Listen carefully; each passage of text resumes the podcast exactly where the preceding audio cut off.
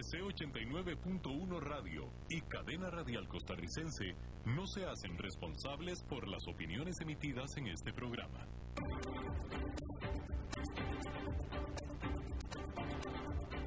Inicia a las 5 con Alberto Padilla. Un programa diseñado con el objetivo de llevarte diariamente un tema de actualidad, acompañado siempre de reconocidos editorialistas, de lunes a viernes a las 5 de la tarde por CRC 89.1 Radio. A las 5 con Alberto Padilla. Hola, ¿qué tal? Saludos, bienvenidos a esta emisión de A las 5 con su servidor Alberto Padilla. Muchísimas gracias por estarnos acompañando. Gracias a ustedes que lo están haciendo a través de la señal en vivo en Costa Rica a esta hora, a las 5 de la tarde de 89.1 FM.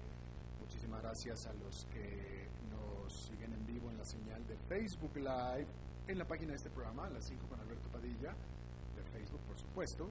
Muchísimas gracias a los que nos siguen en cualquiera de las múltiples formas en las que estamos grabados y diferidos, comenzando con la repetición de este programa a las 10 de la noche en 89.1 FM. Salimos en vivo a las 5 de la tarde. Repetición ese mismo día a las 10 de la noche todos los días.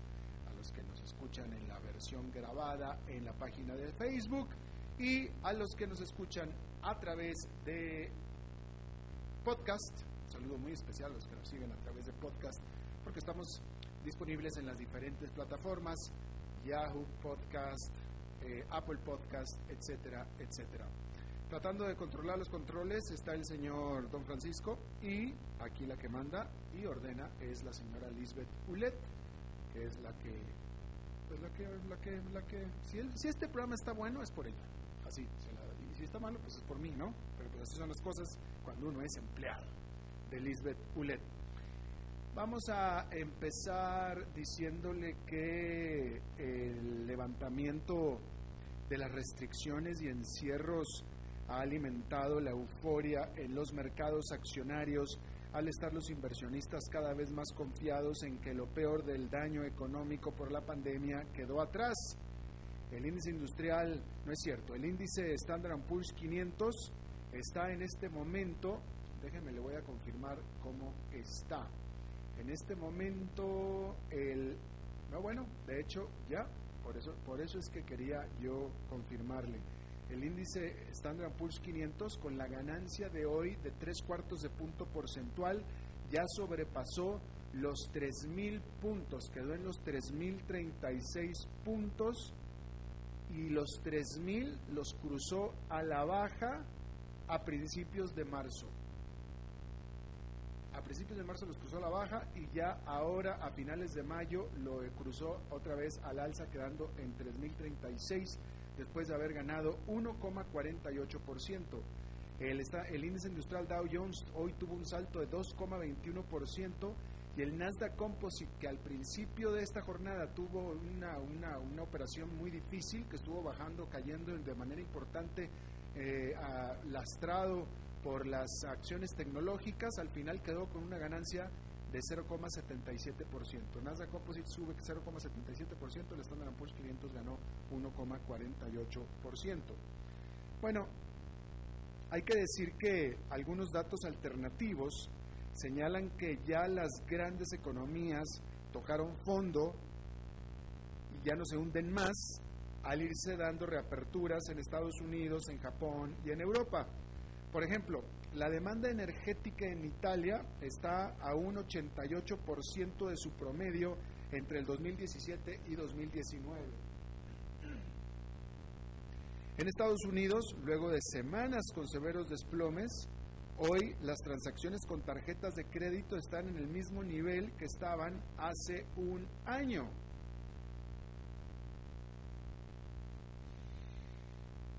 Otro dato revelador, la Fed de Dallas, es decir, la Oficina del Reserva Federal de la ciudad de Dallas, Texas, elaboró un indicador de distanciamiento social que utiliza la información de teléfonos móviles para determinar la cantidad de gente que está estacionada en un lugar, como en casa, si se están moviendo, qué tan lejos están moviéndose y cuánto tiempo pasan en movimiento. Bueno, pues en el caso de Dallas, Texas, El indicador ha ido bajando constantemente durante las últimas semanas, señalando que la gente está pasando cada vez más tiempo fuera de sus casas, aunque, aunque aún más del 50% permanece encerrada la mayoría del tiempo. En China, que fue el primero en entrar y salir del encierro y por tanto con cifras más completas y por tanto más claras, muestra que, una, muestra que está en una lenta pero franca recuperación económica. Tanto el gasto de consumo como la actividad industrial en China están mejorando y cada vez menos consumidores afirmando que recortarán su gasto en el futuro y cada vez más gente afirmando que están más dispuestos a dejar la casa para salidas no esenciales. Y son estas señales las que están generando el optimismo entre los inversionistas, apostando a que los resultados corporativos en seis meses serán mucho mejores que los actuales. Sin embargo, el apacible lago tiene peligrosos y hambrientos cocodrilos. Está muy latente la posibilidad de un resurgimiento de la pandemia y no hay que olvidar que en algunas partes la actual ola está en su cresta particularmente en Sudamérica, con Brasil siendo el epicentro. Bueno, hablando de aperturas, este lunes fue feriado en Estados Unidos y en muchas partes del país pareció casi un fin de semana pre-pandemia.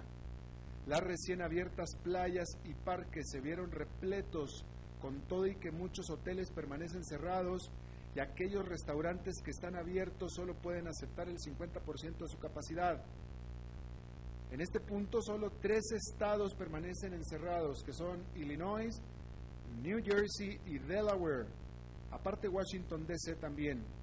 Y aún ellos están aflojando las restricciones para algunas actividades y sectores. El resto de los estados han mantenido medidas de distanciamiento social y de higiene sin embargo, la pandemia abrió algunas viejas cicatrices políticas. Resulta que el COVID-19 ha afectado más a las ciudades densamente pobladas que tienden a apoyar al Partido Demócrata. Es decir, las ciudades densamente pobladas en Estados Unidos, es decir, las grandes, tienden a apoyar al Partido Demócrata. Y estas son las ciudades que más han sido afectadas por el COVID-19 y han sido menos afectadas las áreas rurales y pequeñas ciudades que tienden a apoyar al Partido Republicano. En la capital, Washington, el Senado, que es dominado por los republicanos, ya reinició actividades, mientras que el Congreso, dominado por los demócratas, permanece cerrado. Mientras tanto, el presidente Trump no ha dejado de presionar para que la economía vuelva a la normalidad, aunque no parece que eso vaya a ser posible al menos en el corto plazo. Fuera de algunas pequeñas pero ruidosas manifestaciones callejeras, la realidad es que la inmensa mayoría de los estadounidenses están conscientes de los riesgos de la apertura total y por tanto apoyan las medidas de distanciamiento social. Eso fue en Estados Unidos. En España, luego de 10 semanas bajo uno de los más estrictos encierros del mundo, España por fin comienza su reapertura. Los habitantes de Madrid y de Barcelona pueden a partir de esta semana visitar y reunirse socialmente en cafés y tiendas no esenciales. Se trata de un proceso complicado de reapertura de tres niveles o tres fases elaborado por el primer ministro de Corte Socialista, Pedro Sánchez. Las dos ciudades más grandes del país son las últimas en dar estos pasos de reapertura. El resto ya lo había hecho hacía algunos días atrás, donde ya están abiertas también playas y centros comerciales. Por supuesto que la, reapertura refleja la caída en la tasa de contagios de COVID-19. Pero Pedro Sánchez ha tratado de microcontrolar la reapertura temeroso de que vuelva la pandemia y está fracasando en su intento de microcontrolar esto. Y es que aunque el Parlamento le autorizó su exigencia de extender el estado de emergencia hasta el 7 de junio, de acuerdo a su cronograma de reapertura, pues lo hizo apenas marginalmente, es decir, que apenas marginalmente logró la autorización del Parlamento. Y en este punto no parece que vaya a ser posible una extensión más allá de esa fecha. En cambio, Pedro Sánchez está ofreciendo acelerar la reapertura y darle más autonomía al respecto a las regiones, pero no lo hizo por buena gente. Lo que pasa es que tampoco le quedaba otra opción, obviamente. Hablando de Europa, la Comisión Europea propuso miles de millones de euros de ayuda a los países miembros del bloque que han visto sus economías devastarse por la pandemia del coronavirus, en un masivo esfuerzo para evitar que algunas partes del bloque se queden atrás cuando se dé la recuperación. Este miércoles, el brazo ejecutivo de la Unión Europea, es decir, la Comisión Europea, reveló un plan para recaudar 825 mil millones de dólares en los mercados financieros, 50, 550 mil millones de ellos serán para ayuda directa a los países y solo 275 mil millones serán en forma de créditos a pagar en el futuro. Se trata del plan elaborado por la Comisión pero esa manera de propuesta pues tiene que ser aprobado por todos los 27 estados miembros. La semana pasada se dio un paso clave cuando Alemania se unió con Francia, las dos economías más grandes del bloque, en apoyar un plan que prevea un mayor uso de ayuda directa que no tenga que ser pagada en el futuro, lo cual es un reconocimiento del trauma económico que la pandemia ha causado en las economías más débiles y pequeñas del bloque.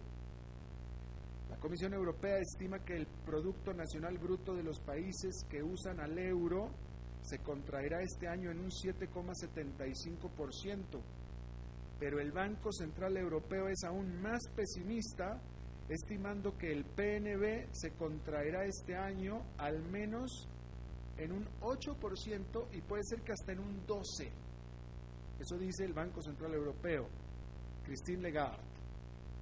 El plan de rescate de la Comisión fue bien recibido por una mayoría de países, pero podría enfrentar una dura oposición por parte de un conocido grupito de ricos países norteños con férrea disciplina fiscal, quienes están de acuerdo con ayudar, pero condicionadamente, concretamente en la forma de créditos y no de regalos.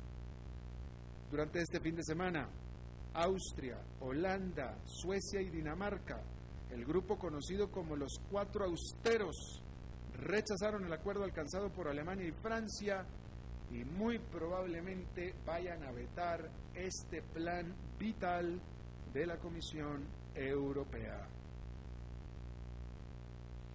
Cambiando de tema completamente, hace 10 años el entonces presidente Barack Obama anunció los planes de Estados Unidos para que a partir de este momento, mejor dicho, de ese momento, se apoyara, disculpen, es que a partir de ese momento Barack Obama anunció los planes para que Estados Unidos se apoyara en la empresa privada para las futuras misiones espaciales a la Estación Espacial Internacional. Bueno, pues si todo hubiera salido como planeado este miércoles por la tarde, se suponía que la empresa espacial SpaceX de Elon Musk, fundador y presidente de la automotriz eléctrica Tesla, lanzara al espacio a dos astronautas de la Agencia Espacial del Gobierno, NASA, para llevarlos a la Estación Espacial. La misión se llama Demo 2 y es la primera en la historia que una empresa privada de vuelos comerciales espaciales lanza humanos al espacio. Y también de hecho es el primer vuelo espacial tripulado de Estados Unidos desde que se canceló el programa del transbordador espacial en el 2011. El plan de la NASA y SpaceX era despegar a las 4.33 de la tarde del Centro Espacial Kennedy en Cabo Cañaveral. Sin embargo, el clima tenía otros planes y por tanto este eh, despegue no se dio. Ahora entonces la próxima fecha se mueve al 30 de mayo y si no sería el 31 de mayo. Lo que no dijeron es qué va a pasar si no sale ni el 30 ni el 31. Pero por lo pronto no salió el cohete hoy. Cuando se dé, se va a tratar de un evento crucial de cooperación para la relación a veces no tan buena entre SpaceX y la NASA. Pero sobre todo para la empresa que está intentando reutilizar con éxito una nave espacial para abaratar el costo de los viajes espaciales, los cuales aspira a comerciar. Pero no se trata del primer vuelo que hace la empresa para el gobierno. Durante los últimos ocho, años, SpaceX ha realizado 20 misiones de la NASA a la estación, convirtiéndola en el principal jugador en la industria espacial estadounidense. Este martes, la agencia Reuters, la agencia de noticias, informó que SpaceX había logrado 346 millones de dólares en inversiones nuevas, llevando la inversión total a 567 millones y valuando a la empresa en 36 mil millones de dólares. Y Elon Musk no es el único billonario que busca dominar la industria espacial de Estados Unidos. El mes pasado, tanto SpaceX como Blue Origin, que es propiedad del hombre más rico del mundo, Jeff Bezos, fundador y presidente de Amazon, ganaron parte del contrato por mil millones de dólares de la NASA para desarrollar un vehículo lunar para la próxima misión tripulada a la Luna.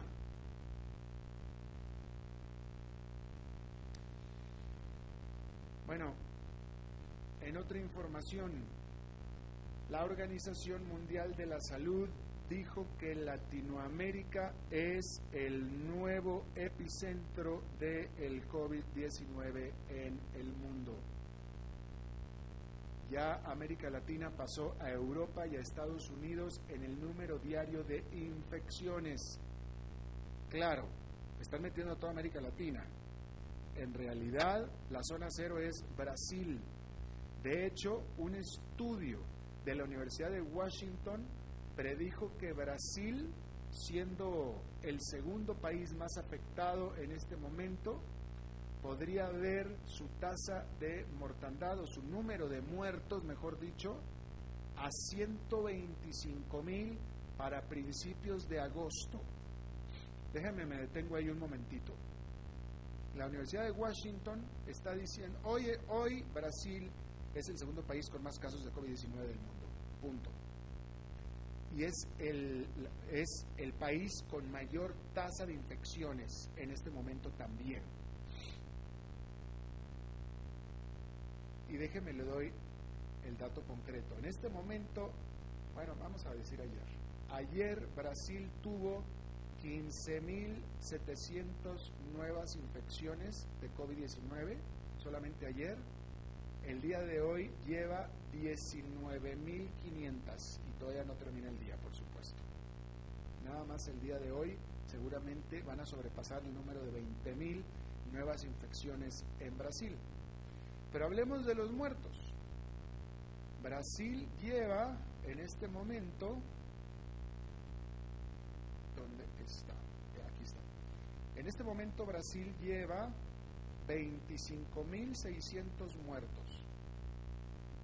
El día de hoy nada más han muerto mil muertos. Pero fíjese, fíjese, hay que hacer la comparación con Estados Unidos. Estados Unidos es por mucho el país con más infecciones de COVID-19 en total. Pero Estados Unidos lleva hoy 19 mil nuevos casos. Brasil lleva 19.500. Ya Brasil superó a Estados Unidos en el número de nuevos casos diarios. ¿Ok?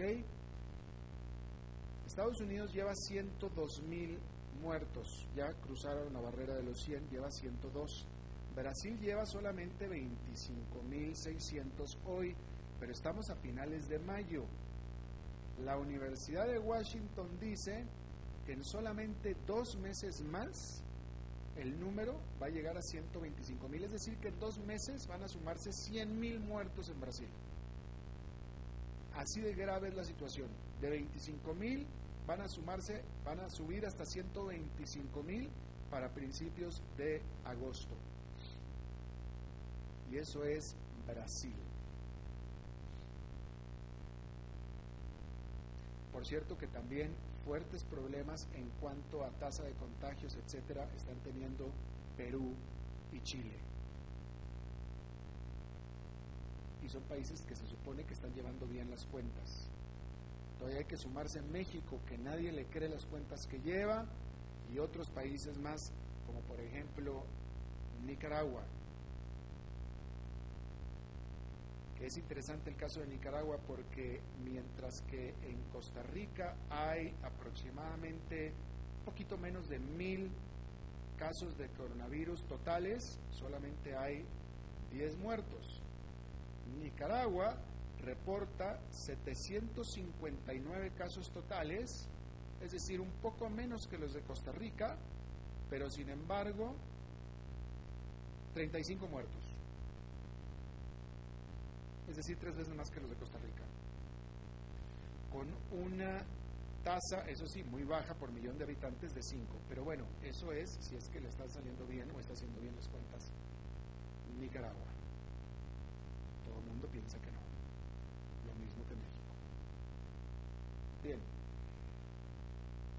En otra... Mm, déjeme, le voy a... le voy a informar. Déjeme le informo que en China, Xi Jinping urgió a el ejército a aumentar su preparación para un combate armado, así como lo está diciendo Xi Jinping, el presidente de China, hablando en el marco de el Congreso Nacional Popular en Beijing, dijo que la pandemia del COVID-19 ha tenido un profundo impacto en la seguridad y en el desarrollo del país. La semana pasada el gobierno propuso al Congreso que se aumente el gasto militar este año en un 6,6%, que es abajo del 7,5% que gastó el año pasado. Hablando de China, en Hong Kong, la policía hizo cientos de arrestos y disparó balas de goma a los manifestantes que estaban protestando en el centro de negocios de Hong Kong. Desde el domingo los manifestantes han vuelto a las calles en contra de los planes de China de criminalizar dentro de Hong Kong un insulto al himno nacional y también criminalizar lo que China vaya a considerar es sedición en Hong Kong. Hay que recordar que Hong Kong es un territorio independiente y autónomo de China, pero controlado por China. Y todo pareciera indicar que China está tratando de eliminar esta independencia y esta autonomía. De hecho, el secretario de Estado de Estados Unidos, Mike Pompeo, dijo hoy que ya Hong Kong ya no es autónomo de China. Eso dijo Mike Pompeo el día de hoy, lo que por supuesto que aumenta aún más la tensión entre Estados Unidos y China. Bueno, pues Twitter hizo pasar un momento vergonzoso al presidente Donald Trump. Porque Twitter, que había anunciado que iba a comenzar a filtrar los fake news, literalmente eso es que iba a hacer Twitter, a comenzar a filtrar los fake news, puso a un tweet que envió el presidente Donald Trump, le puso la leyenda Twitter, la advertencia en una leyenda que la información que estaba en ese Twitter no estaba verificada y que quien la leyera debería de verificar su veracidad. Básicamente le estuvo diciendo, este Twitter puede ser que sean mentiras. Y ese Twitter era del presidente de Estados Unidos, Donald Trump. Y era un Twitter que Donald Trump había lanzado sobre eh, unas medidas que había tomado California para expander el voto postal o el voto vía postal. Hay que recordar que California es un país, es un estado decididamente demócrata. Entonces, obviamente, siendo Trump como es, que siempre está en campaña desde el día uno y que no ha dejado de estarlo nunca, votó en contra de esta decisión de California, que es un estado demócrata, diciendo que pudiera resultar en fraude. Y Twitter, que está basado en California, le puso una advertencia de veracidad dudosa al Twitter de el presidente Donald Trump, al tweet del presidente Donald Trump. Bueno, pues Donald Trump, obviamente, como no se puede quedar callado, porque él mismo lo dice, yo no soy esa persona, no me puedo quedar callado, pues no se quedó callado, y Donald Trump denunció a esa acción de Twitter como un asalto en la libertad de expresión y después lanzó otros twitters, otros tweets donde dijo que estaba considerando ponerles control a las gigantes de las redes sociales. Cosa que muy probablemente no tiene el poder el presidente, según los análisis que he estado leyendo, pero él de todo mundo lo dice. Digo, Donald Trump, de, él, él, no se queda callado, ¿va? Y de todo mundo dijo. Pero sí fue un momento de cara roja, de carirroja para el presidente de Estados Unidos.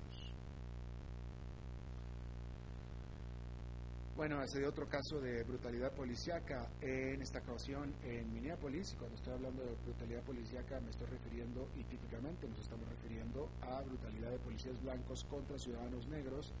Y en esta ocasión, de nuevo, otro ciudadano negro murió al ser subyugado por un policía blanco que para subyugarlo le puso la rodilla, se montó en su rodilla con el, tipo estaba en el suelo, en el piso, ya esposado, y el policía le puso su rodilla en el cuello. Él estaba esposado boca abajo, el, boca abajo, el, sujeto, el policía le puso su rodilla en el cuello. El sujeto le dijo varias veces, no puedo respirar, no puedo respirar, no puedo respirar, hasta que dejó de decir no puedo respirar porque ya estaba muerto y se murió. Y bueno, y todo, todo eso por supuesto fue captado en video. La respuesta de la policía de Minneapolis, esto fue en Minneapolis, fue despedir a los cuatro policías involucrados, solamente los despidió y obviamente esta respuesta ha hecho volcarse a la gente a las calles en Minneapolis, donde la policía tuvo que tomar medidas para controlar a la muchedumbre que estaba poniéndose violenta. Obviamente que la gente está pidiendo cargos criminales contra estos policías que mataron al sujeto. Habrá sido accidental, en teoría pareciera ser que no es, eso es lo que están denunciando los manifestantes, pero ellos están pidiendo cárcel para los policías. Bueno, antes de ir a una pausa, déjeme le digo que la IATA, que la IATA es el International Airline Transport Association, es el organismo que alberga a las, a las eh, aerolíneas del mundo, la IATA lanzó una queja en contra de la manera en que los países de Europa están comenzando a abrir sus fronteras a los visitantes. ¿Y cómo es esa manera? Pues con cuarentenas. Primero lo hizo España, esta medida la hizo la IATA, esta medida la tomó a raíz de la apertura que hizo la Gran Bretaña. La Gran Bretaña ya dijo, ya están abiertos los aeropuertos, pueden venir a visitarnos, pero el que nos visite lo vamos a poner en cuarentena 14 días. ¿Quién chuchas va a ir a visitarlos así? Pues nadie. Pero lo mismo hizo España y lo mismo hizo Francia también. Y por cierto que me estoy temiendo que aquí en Costa Rica también lo vayan a hacer así. Pero entonces, como lo están haciendo así, la IATA, que es este organismo que alberga las grandes aerolíneas internacionales del mundo, dijo, pues señores, literalmente no la jodan, pues entonces, ¿para qué abren? Pues nosotros estamos esperando, las aerolíneas del mundo estamos esperando a que ustedes abran para empezar a volar, pero abren diciendo que con el que llegue lo van a encerrar 14 días, que por cierto, tienen que ser 14 días registrados con las autoridades, las cuales pueden y van a ir a checar a ver si es cierto que están encerrados, pues es una invitación a que no vengas, es decir, te abro la puerta, pero mejor no vengas. ¿No? Y la IATA tiene toda la razón en quejarse con este nivel de apertura cerrada, porque eso es lo que es, una apertura cerrada como una amenaza. ¿No? Ya las aerolíneas nacionales de la, Gran Bretaña se habían quejado por esta situación, British Airways, Virgin Airways, etcétera, pero ahora la IATA, que es este organismo mundial, hizo también lo mismo. La IATA lo único que dijo es que la decisión de cuarentenas debería de ser una decisión basada en ciencia y no en política. Eso fue lo que dijo la IATA. Pero el punto es que de nada sirve en la práctica abrir un país si a quien venga lo van a encerrar 14 días. Por cierto, Hong Kong también hizo lo mismo. Y vamos a ver cómo los países de América Latina van a empezar a hacerlo. Me, temo que va a ser así. Pero entonces de nada sirve. De nada sirve. ¿No? ¿para qué? Eh, de, nada sirve. Y eso es lo que está denunciando la IATA, con toda razón, diría yo. Vamos a hacer una pausa y regresamos con nuestra entrevista de hoy. A las 5 con Alberto Padilla, por CRC 89.1 Radio. Tinto, blanco, rosado, espumante, seco dulce.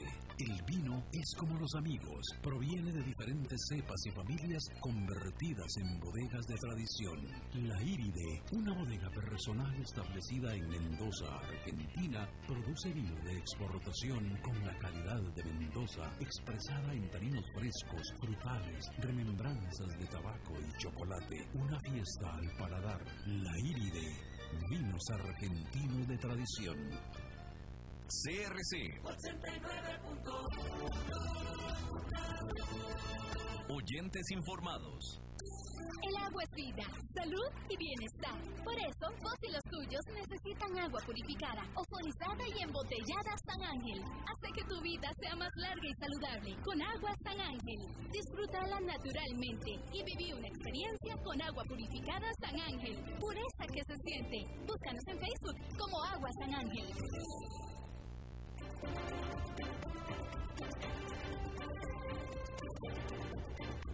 Seguimos escuchando a las 5 con Alberto Padilla.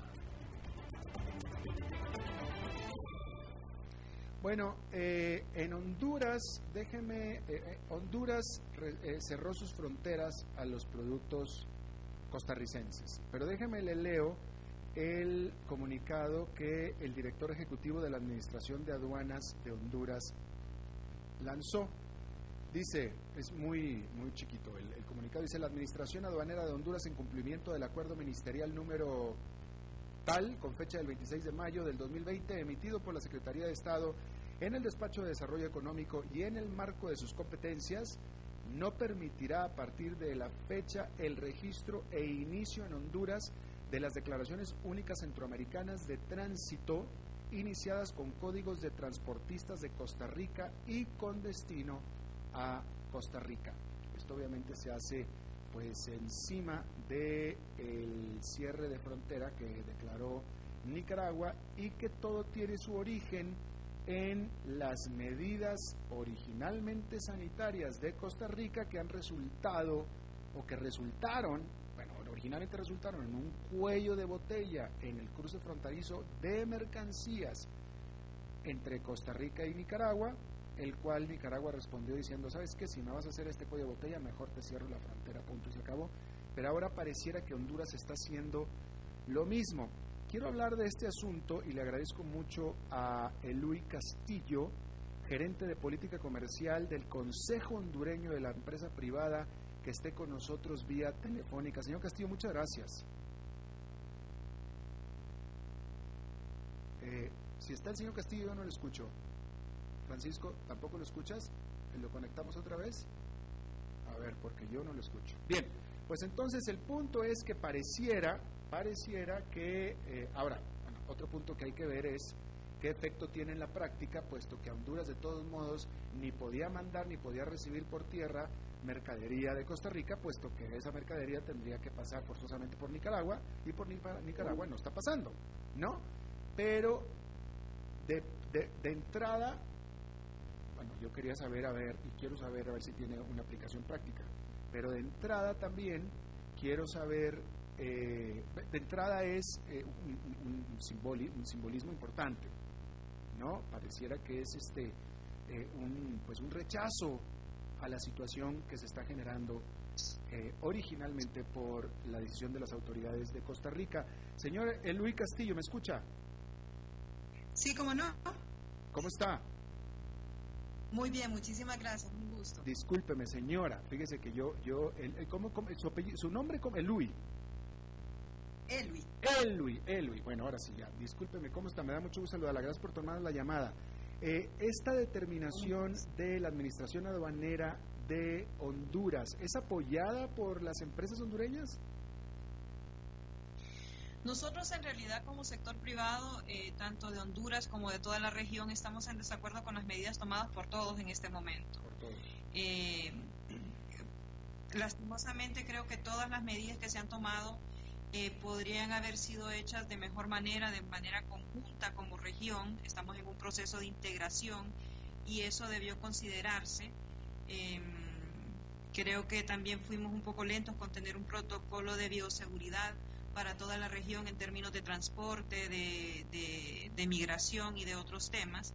Eh, por tanto, obviamente, estas medidas unilaterales o ahora bilaterales y recíprocas ahora eh, lo único que van a causar son problemas en la región donde se está cortando eh, tanto el tránsito de transporte como eh, también se va a haber muchos problemas en el término de, poder llevar hacia los diferentes países alimentos, medicamentos, materias primas, etcétera. Entonces, todas estas medidas que se han tomado, nosotros no estamos de acuerdo, consideramos que los presidentes de los países ya tienen que tomar cartas en el asunto para resolver a la brevedad posible el tema.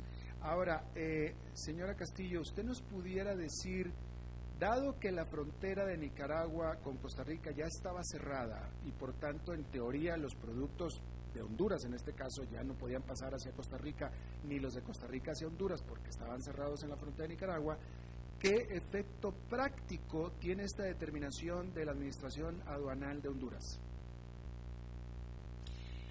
en realidad es una determinación oficial que han tomado los gobiernos ante las eh, negociaciones que no han logrado avanzar en ningún punto.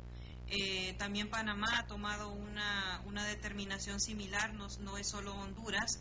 Eh, y Nicaragua, pues aunque no lo ha hecho de forma oficial, lo ha hecho cerrando las fronteras. Como reitero, aquí lo que se tiene que buscar es una solución a la brevedad posible eh, la reconsideración de las medidas, tanto por Costa Rica como por Nicaragua, como por Honduras, Panamá, todos tienen que eh, hacer una reconsideración, pero el tema es que eh, cuando los países aplican medidas unilaterales, se dan los casos en que las medidas se vuelven recíprocas y lo único que se causa pues es aún más caos en la región.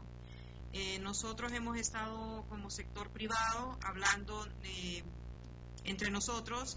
Eh, el sector privado de Costa Rica ha estado intentando que su gobierno reconsidere las medidas buscando otro tipo de mecanismos que sirvan tanto para proteger la salud como para permitir la circulación de los contenedores por el territorio costarricense. Eh, ¿Usted me puede confirmar si la vía marítima de comercial entre Costa Rica y Honduras está abierta o también incluye esta declaración de Honduras?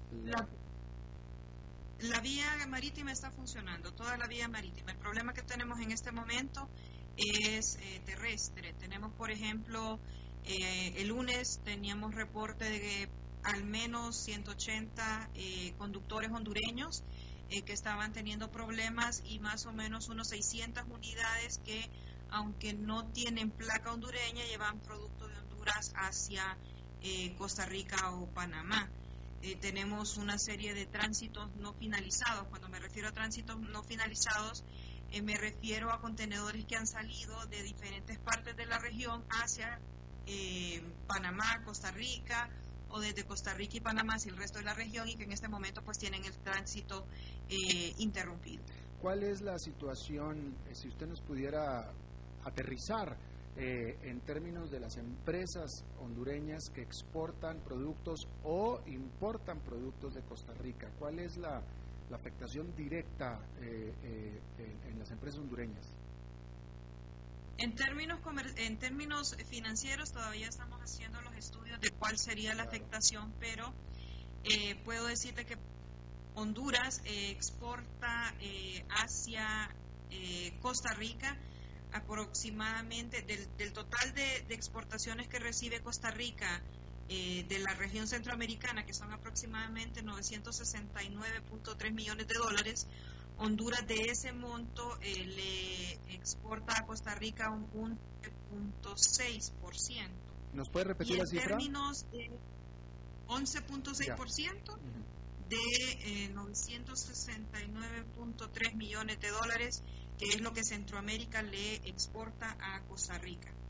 Cuando hablamos de cuánto Costa Rica le exporta a Centroamérica, estamos hablando de un aproximado de eh, 2.268.7 millones de dólares y de ese monto eh, Costa Rica le exporta a Honduras específicamente el 17.1.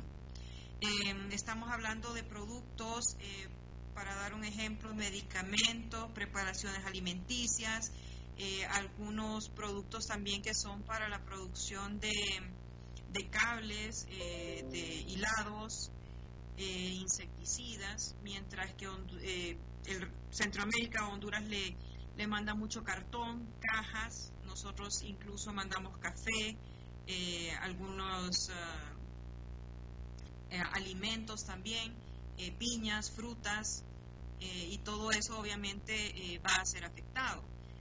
preocupa mucho también la cadena de frío, eh, que son productos que, que requieren una atención adicional al simple tránsito, sino que requieren también eh, el tema de, tener cadenas de frío bien adecuadas para que no se estropee el, el, contenido de, estos eh, contenedores.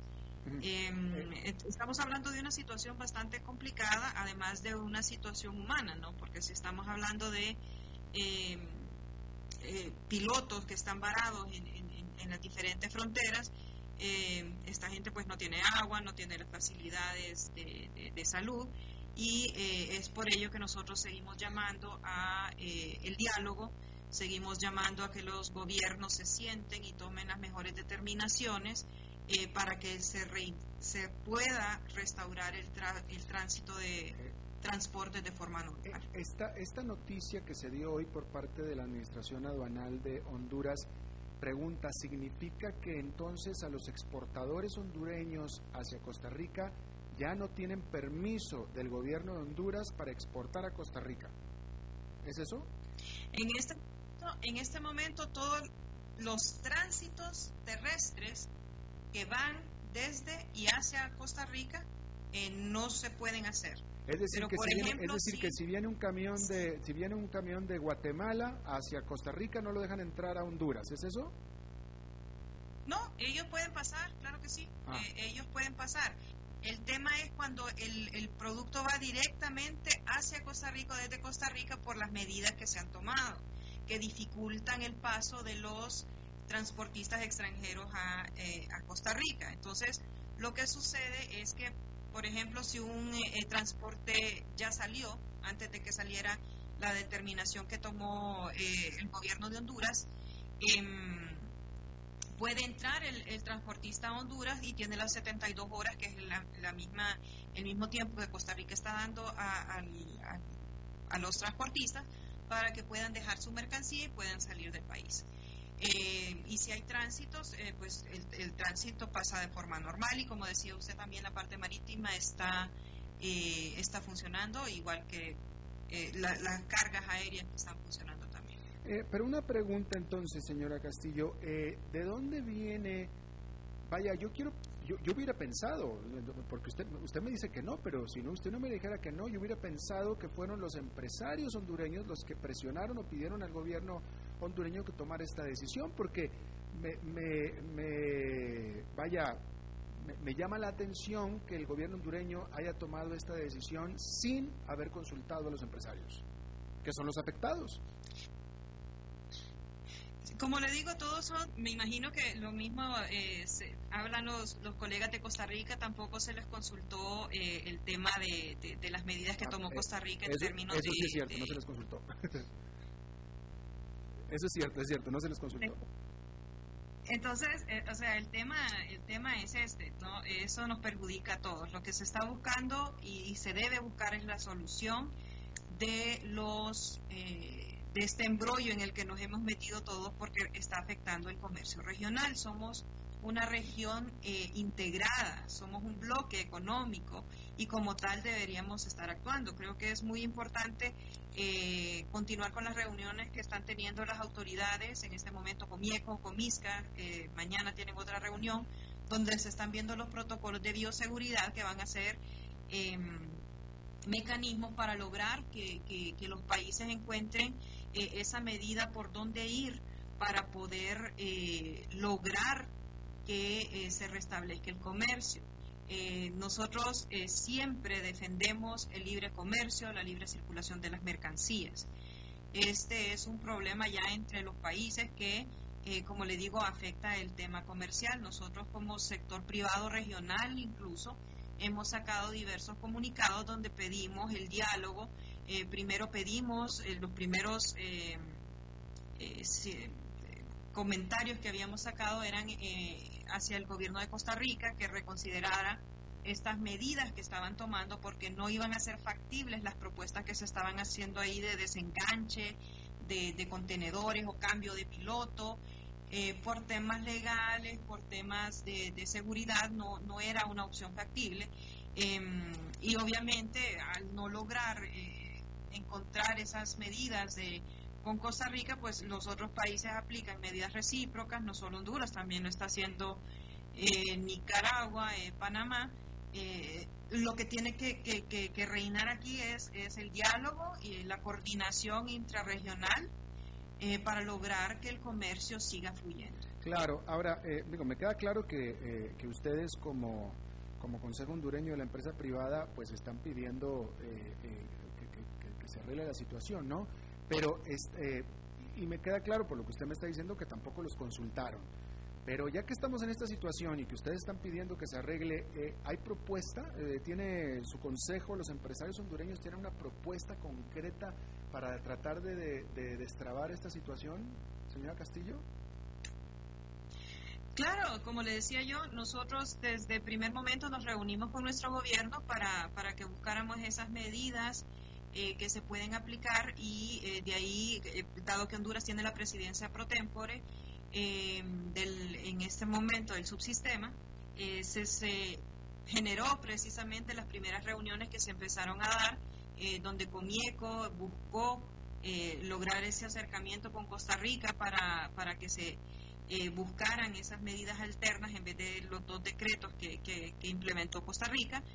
Eh, y salió también el tema del protocolo de bioseguridad, que eh, para nosotros es vital que se apruebe a la brevedad posible, donde las autoridades de salud, de migración, de aduanas, eh, estén todas de acuerdo para que su aplicación asegure la seguridad de los pilotos, donde se vea cómo se va a dar el tratamiento en caso de que los pilotos resulten positivos de COVID eh, la atención médica que puedan tener en las diferentes fronteras y todo este tipo de temas para nosotros es eh, la opción más viable en este momento y que continúe ese diálogo. Nosotros seguimos eh, fomentando eh, esas reuniones que, regionales para que se logre eh, un consenso o un acuerdo y que salgamos de este impasse. Pero, señora Castillo, discúlpeme, es que no, eh, la escuché que me estuvo explicando, pero no entendí. ¿Cuál es, así, pero bien cortito, cuál es la propuesta concreta como propuesta de, de, a ver, Costa Rica, esta es una manera viable de poder hacerlo? Apliquemos todos el protocolo de bioseguridad, tomemos las medidas armonizadas y no unilaterales para lograr salir de este impasse. Y a eso evidentemente pareciera que Costa Rica ha dicho no. Según nos, eh, nos, nos han informado eh, colegas nuestros, eh, aparentemente el gobierno está tomando en consideración las propuestas que está haciendo el sector privado costarricense que van más o menos en esa en esa vía, lograr buscar esa, esas esos acuerdos con el resto de la región para que todos pues ya podamos circular de forma eh, normal. Obviamente, y, obviamente eh, ustedes eh, como empresa privada de Honduras piensan que la acción que hizo el gobierno hondureño no ayuda a la situación. Nosotros consideramos que son acciones que se toman eh, como por reciprocidad. Son temas que incluso en la diplomacia así están mm. Para lograr un poco el tema de eh, librar la cantidad de contenedores que están en este momento en el área. Mientras más contenedores empiecen a salir y a entrar de los países, vamos a tener más pilas en las aduanas. En este momento, si ustedes leen el comunicado que emitió Honduras, parte de la, de la de la intención es que ya no sigan saliendo contenedores de Honduras hacia las fronteras con Costa Rica para que no se queden varados. Si no, vamos a tener una aglomeración de gente ahí que no se va a poder soportar y con este problema sanitario que tenemos, eh, también es preocupante eh, eh, el tema de tener personas que no tienen los, las facilidades en, en los, en las carreteras para poder permanecer ahí. Claro. Como le digo, lo que, se requiere en este momento es realmente que hay un diálogo, que, que, hay una negociación eh, y que las autoridades se puedan poner de acuerdo para que el comercio deje de sufrir. Es preocupante que vayamos a tener desabastecimiento de, de, alimentos, eh, de medicamentos en, los diferentes países por, por, estas medidas que de repente hablando, pues como dicen por ahí, hablando se entiende la gente y, tienen que llegar a un acuerdo para que, eh, para que la gente de los países no sufra. Luis Castillo, eh, gerente de política comercial del Consejo Hondureño de la Empresa Privada, le agradezco muchísimo que haya hablado con nosotros. Muchísimo gusto, muy amable, muchas gracias. Gracias a usted. Bueno, pues eso es todo lo que tenemos para esta emisión de A las 5 con servidor Alberto Padilla. Muchísimas gracias por habernos acompañado. Espero que termine su día en buena nota, buen tono. Nosotros nos reencontramos en 23 horas. Que la pase muy bien.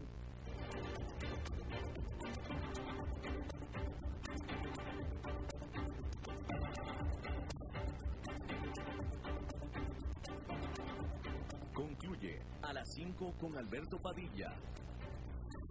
Un programa diseñado con el objetivo de llevarte diariamente un tema de actualidad, acompañado siempre de reconocidos editorialistas, de lunes a viernes a las 5 de la tarde por CRC 89.1 Radio, a las 5 con Alberto Padilla.